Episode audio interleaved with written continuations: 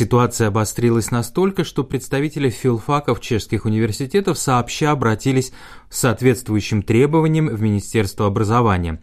Директор секции высшего образования Радка Вилдова обещала взяться за выяснение причин сложившейся ситуации. Если это прото, что je там hodně студийных программ, мало zájemců Возможно, что причина в чрезмерном количестве программ обучения и недостаточной численности желающих эти дисциплины постигать, либо проблема может заключаться в низком уровне научной работы, в недостаточной результативности а возможно конкретным вузам также недостает возможности получения грантов на проведение научных исследований или же у них низкие возможности для получения финансирования из фондов Евросоюза.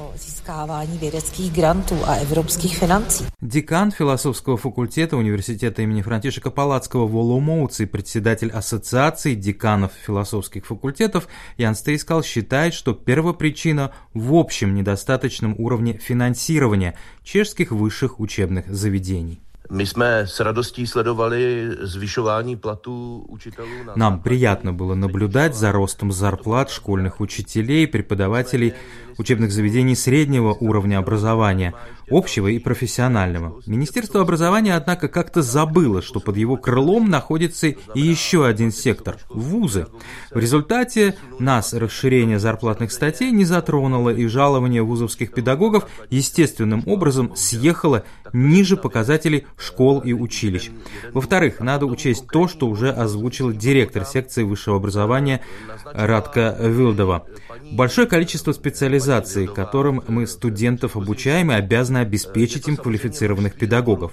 Это уже общий вопрос уровня всей Чешской Республики. Хотим ли мы учить такому количеству специальностей? Необходимо ли нам такое количество языков, включая и менее распространенные? Должны ли мы нести на себе это бремя обеспечения какого-то общего уровня образованности населения нашей страны?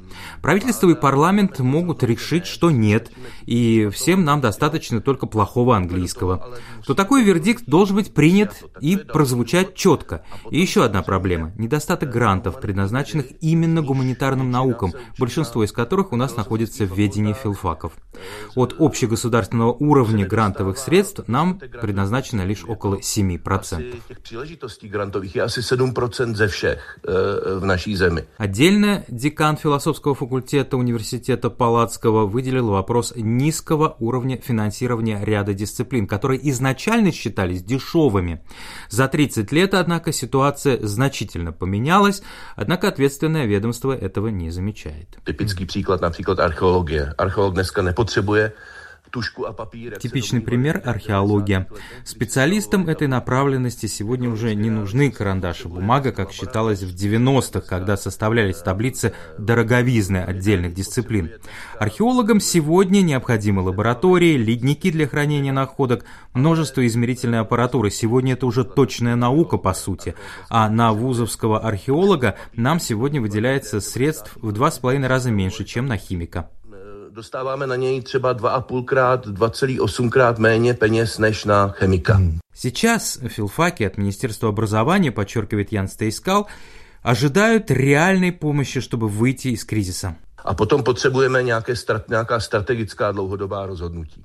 Но вот дальше нам необходимо принятие стратегических решений, которые позволят выстраивать более длительную перспективу развития. Эти решения могут касаться пересмотра финансовой емкости разных дисциплин, увеличения средств, выделяемых на гранты ученым, занимающихся гуманитарными науками. И главное, я считаю, что университетский профессор не может получать меньше педагога в учебном заведении среднего уровня образования. Byl placen méně než středoškolský profesor.